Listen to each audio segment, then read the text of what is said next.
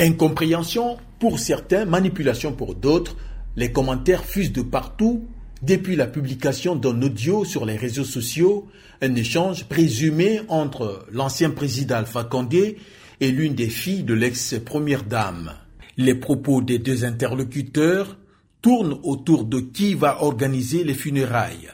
Alpha Condé avait fait une mise en garde il y a quelques jours indiquant qu'il ne laisserait ni à l'ambassadeur de la Guinée à Paris, ni à aucune personne de s'occuper du décès de son épouse. Le soir de décès, le président de la transition avait loué les actions de l'ex-première dame, notamment dans la promotion des femmes et la protection des enfants.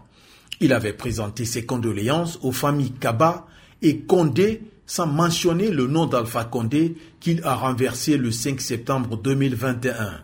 Alpha Condé et ses proches accusent l'une des filles de son épouse d'avoir changé l'itinéraire de la dépouille qui était annoncée vers la Turquie où vit en exil l'ancien président guinéen. Zakaria Kamara pour VO Afrique, Conakry.